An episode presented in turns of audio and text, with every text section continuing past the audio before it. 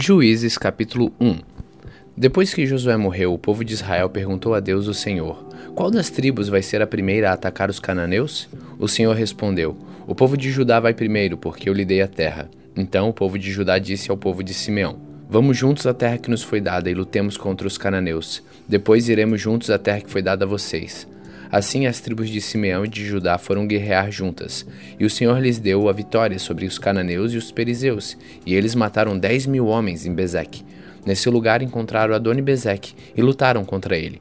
Eles derrotaram os cananeus e os perizeus. Adoni-Bezeque fugiu, mas eles o perseguiram e o prenderam, e cortaram os polegares das suas mãos e os dedões dos seus pés.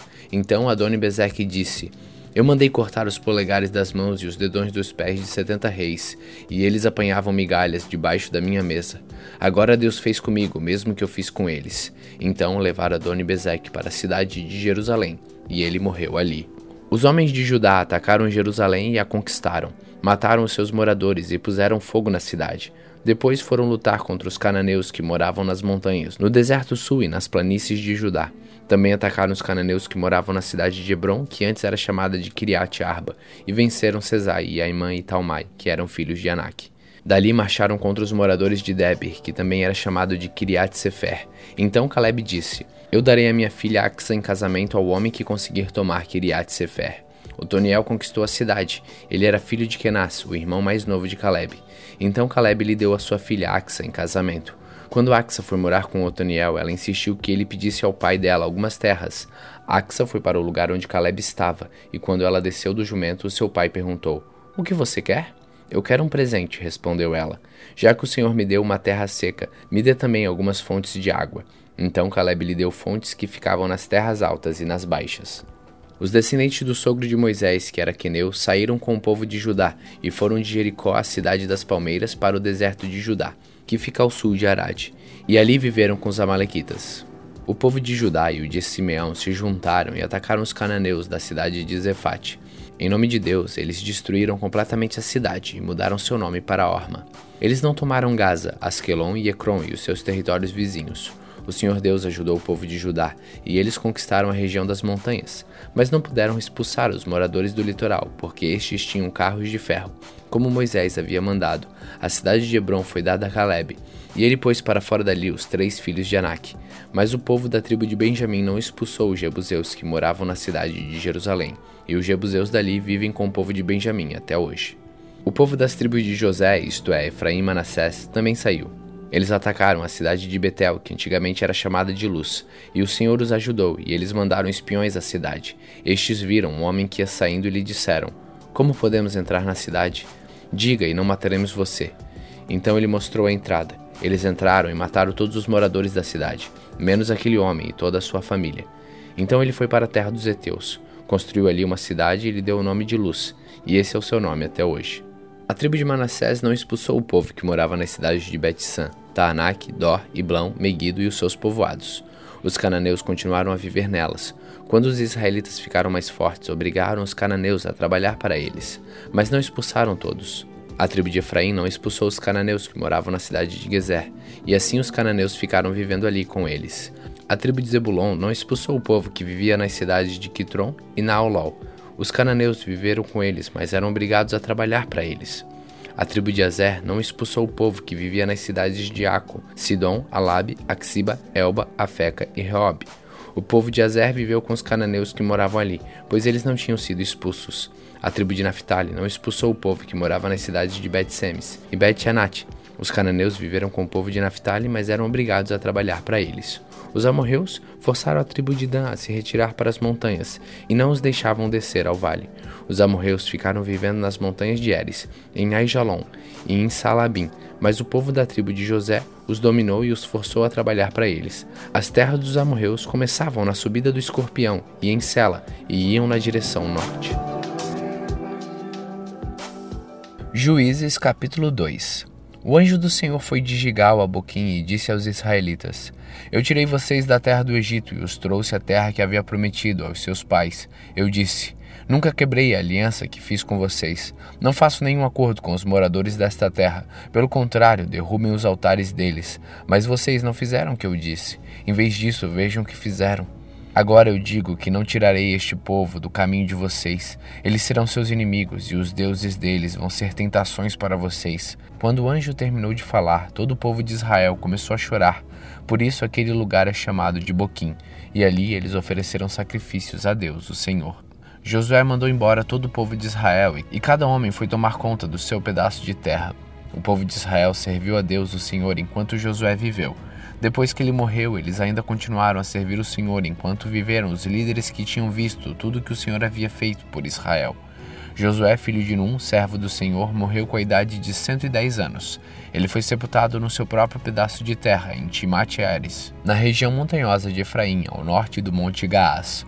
Todas as pessoas daquela geração também morreram e os seus filhos esqueceram o Senhor e as coisas que ele havia feito pelo povo de Israel. Então o povo de Israel pecou contra Deus, o Senhor, adorando os deuses dos cananeus. Eles deixaram de adorar o Senhor, o Deus dos seus antepassados, que os havia tirado do Egito. Começaram a seguir outros deuses, os deuses dos povos que viviam ao seu redor. Eles adoraram seus deuses e assim fizeram o Senhor ficar muito irado. Abandonaram a Deus, o Senhor, e adoraram a Baal e a Astarote. O Senhor ficou muito irado com o povo de Israel e deixou que eles fossem atacados e roubados por povos vizinhos. Ele entregou os israelitas nas mãos dos inimigos que viviam ao redor, e por isso eles não puderam mais resistir. Sempre que saíam para lutar, o Senhor ficava contra eles. Como tinha dito, assim eles ficaram numa situação muito difícil. Então o Senhor Deus deu ao povo de Israel líderes fortes, chamados juízes, que os salvaram dos que os atacavam e roubavam. Mas eles não deram atenção a esses líderes e continuaram a desprezar a Deus e adorar outros deuses. Os pais deles haviam obedecido aos mandamentos do Senhor, mas eles não obedeceram. O Senhor lhes dava um líder e o ajudava. Enquanto esse líder vivia, o Senhor salvava o povo dos seus inimigos. Ele tinha pena dos israelitas porque eles sofriam na escravidão. Mas quando o líder morria, eles voltavam a viver como antes e se tornavam ainda piores do que os seus pais. Iam atrás de outros deuses e os serviam e adoravam. Teimavam em continuar nos seus maus caminhos. Por isso o Senhor Deus ficou muito irado com o povo de Israel e disse: Esta nação quebrou a aliança que eu mandei que os seus antepassados guardassem, e porque eles não me têm obedecido, não expulsarei mais desta terra nenhuma nação que Josué deixou quando morreu. Assim verei se os israelitas seguirão fielmente aos meus caminhos, como os seus antepassados seguiram. Assim o Senhor não expulsou logo da terra as nações que ele não tinha entregado a Josué, mas deixou que ficassem ali.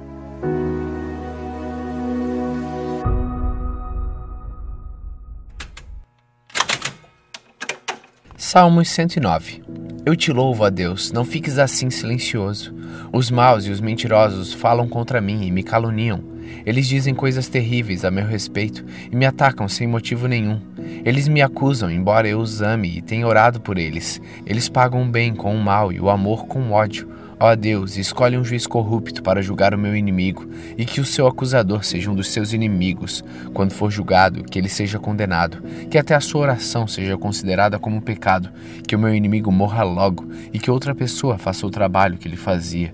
Que os seus filhos fiquem órfãos e que a sua mulher fique viúva, que os seus filhos fiquem sem lar e sejam mendigos, que sejam expulsos das casas em ruínas onde moram que tudo que o meu inimigo tem seja tomado como pagamento das suas dívidas, e que estranhos fiquem com o que ele conseguiu com seu esforço, que ninguém seja bom para ele, e que não haja quem cuide dos seus filhos órfãos, que todos seus descendentes morram logo, e que o seu nome seja esquecido em pouco tempo, e que o Senhor Deus nunca esqueça dos pecados da sua mãe, e sempre lembre da maldade dos seus antepassados, que o Senhor lembre sempre dos pecados deles, porém que eles mesmos sejam completamente esquecidos.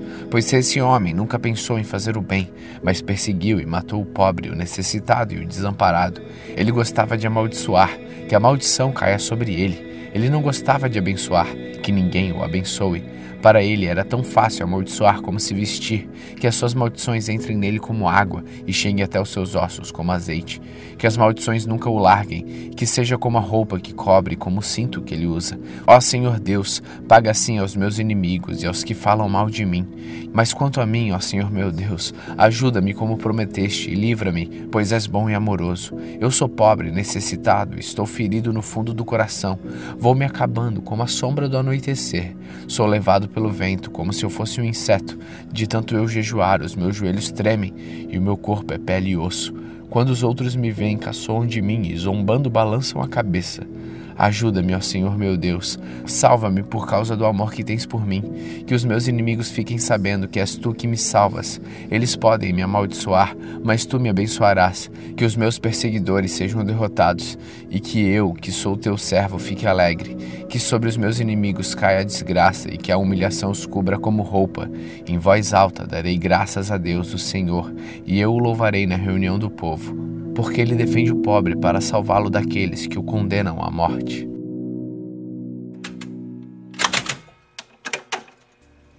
Romanos capítulo 9 O que eu digo é verdade. Sou de Cristo e não minto, pois a minha consciência, que é controlada pelo Espírito Santo, também afirma que não estou mentindo. Sinto uma grande tristeza e uma dor sem fim no coração, por causa do meu povo, que é minha raça e meu sangue, para o bem desse povo, eu mesmo poderia desejar receber a maldição de Deus e ficar separado de Cristo. Eles são o povo escolhido por Deus. Ele os tornou seus filhos e repartiu a sua glória com eles. Deus fez suas alianças com eles e lhes deu a lei, a verdadeira maneira de adorar e as promessas. Eles são descendentes dos patriarcas e, como ser humano, Cristo pertence à raça deles. Que Cristo, que é Deus, que governa a todos, seja louvado para sempre. Amém. Eu não estou dizendo que a promessa de Deus tenha falhado. De fato, nem todos os israelitas fazem parte do povo de Deus. Nem todos os descendentes de Abraão são filhos de Deus. Pois Deus disse a Abraão: Por meio de é que você terá os descendentes que eu lhe prometi. Isso quer dizer que os que são considerados como os verdadeiros descendentes de Abraão são aqueles que nasceram como resultado da promessa de Deus, e não os que nasceram de modo natural.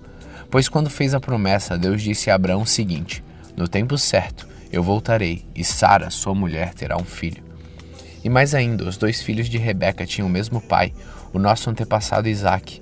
Mas para que a escolha de um deles fosse completamente de acordo com o plano de Deus, o próprio Deus disse a Rebeca: O mais velho será dominado pelo mais novo. Disse isso antes de que eles nascerem e antes de fazerem qualquer coisa, boa ou má. Assim ficou confirmado que é de acordo com o seu plano que Deus escolhe aquele que ele quer chamar, sem levar em conta o que eles tenham feito. Como dizem as Escrituras Sagradas, eu escolhi Jacó, mas rejeitei Esaú. O que vamos dizer então? Que Deus é injusto? De modo nenhum. Pois ele disse a Moisés: Terei misericórdia de quem eu quiser e terei pena de quem eu desejar.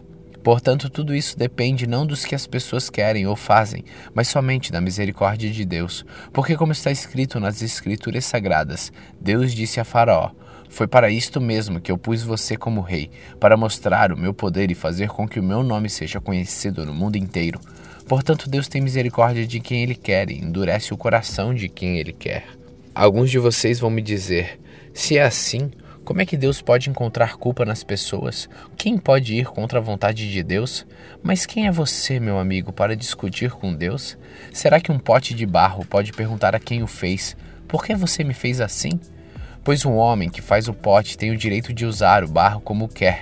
Do mesmo barro, ele pode fazer dois potes, um pote para uso especial e outro para uso comum. E foi isso que Deus fez. Ele quis mostrar a sua ira e tornar bem conhecido o seu poder. Assim suportou com muita paciência os que mereciam castigo, que iam ser destruídos. Ele quis também mostrar como é grande a sua glória, que ele derramou sobre nós, que somos aqueles de quem ele teve pena e a quem ele já havia preparado para receberem a sua glória. Pois nós somos aqueles que Deus chamou, não somente os que são judeus, mas também os não judeus. Isso é o que ele diz no livro de Oséias. Aqueles que não eram meu povo, eu chamarei de meu povo. A nação que eu não amava, chamarei de minha amada. E no mesmo lugar onde foi dito, vocês não são meu povo, ali eles serão chamados de os filhos do Deus vivo. E Isaías disse a respeito de Israel: Mesmo que o povo de Israel seja tão numeroso como os grãos da areia da praia do mar, somente alguns deles serão salvos, pois o Senhor julgará logo e de uma vez o mundo inteiro.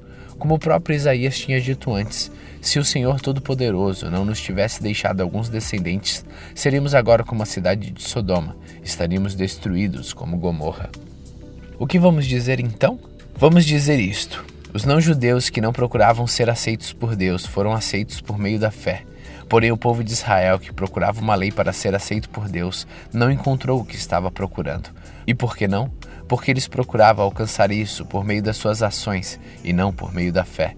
Eles tropeçaram na pedra de tropeço, como dizem as Escrituras Sagradas. Vejam, estou colocando em Sião uma pedra que eles vão tropeçar, a rocha que vai fazê-los cair, mas quem crer nela não ficará desiludido. Romanos capítulo 10 Meus irmãos, Desejo de todo o coração que o meu próprio povo seja salvo, e peço a Deus em favor deles, porque sou testemunha de que eles são muito dedicados a Deus. Mas a dedicação deles não está baseada no verdadeiro conhecimento, pois eles não conhecem a maneira como Deus aceita as pessoas, e assim têm procurado conseguir isso com a sua própria maneira. Eles rejeitaram o modo de Deus aceitar as pessoas, porque com Cristo a lei chegou ao fim, e assim os que creem é que são aceitos por Deus. Pois o que Moisés escreveu a respeito de as pessoas serem aceitas por Deus pela obediência à lei foi isto: Viverá aquele que fizer o que a lei manda.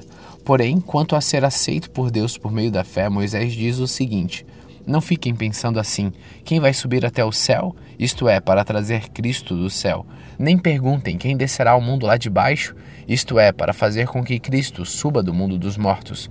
O que Moisés diz é isto: a mensagem de Deus está perto de você, nos seus lábios e no seu coração. Isto é, a mensagem da fé que anunciamos. Se você disser com a sua boca Jesus é o Senhor e no seu coração crer que Deus ressuscitou Jesus, você será salvo porque nós cremos com o coração e somos aceitos por Deus, falamos com a boca e assim somos salvos, porque as Escrituras Sagradas dizem: quem crer nele não ficará desiludido. Isso vale para todos, pois não existe nenhuma diferença entre judeus e não judeus. Deus é o mesmo Senhor de todos e abençoa generosamente todos aqueles que pedem a sua ajuda. Como dizem as Escrituras Sagradas, todos os que pedirem ajuda do Senhor serão salvos. Mas como é que as pessoas irão pedir se não creem nele? E como poderão crer se não ouvirem a mensagem? E como poderão ouvir se a mensagem não for anunciada? E como é que a mensagem será anunciada se não forem enviados mensageiros? E as Escrituras Sagradas dizem: como é bonito ver os mensageiros trazendo as boas notícias. Mas nem todos aceitam a boa notícia do Evangelho. Foi Isaías quem disse: Senhor, quem creu na nossa mensagem? Portanto, a fé vem pelo ouvir a mensagem, e a mensagem vem pelo meio da pregação a respeito de Cristo. Mas eu pergunto: será que eles não ouviram a mensagem? É claro que ouviram, como dizem as Escrituras. A voz dele se espalhou pelo mundo inteiro, as suas palavras alcançaram toda a terra. Eu pergunto ainda: será que o povo de Israel não soube disso? Moisés foi o primeiro a dar uma resposta. Ele disse: Eu farei com que vocês fiquem com ciúmes de um povo que não é uma nação. Farei com que fiquem com raiva de uma nação de gente sem juízo. E Isaías foi mais corajoso ao anunciar o que Deus disse. Eu fui achado por aqueles que não me procuravam e apareci aos que não perguntavam por mim. Mas a respeito de Israel, Deus disse: O dia inteiro eu abri os braços, pronto para receber um povo desobediente e rebelde.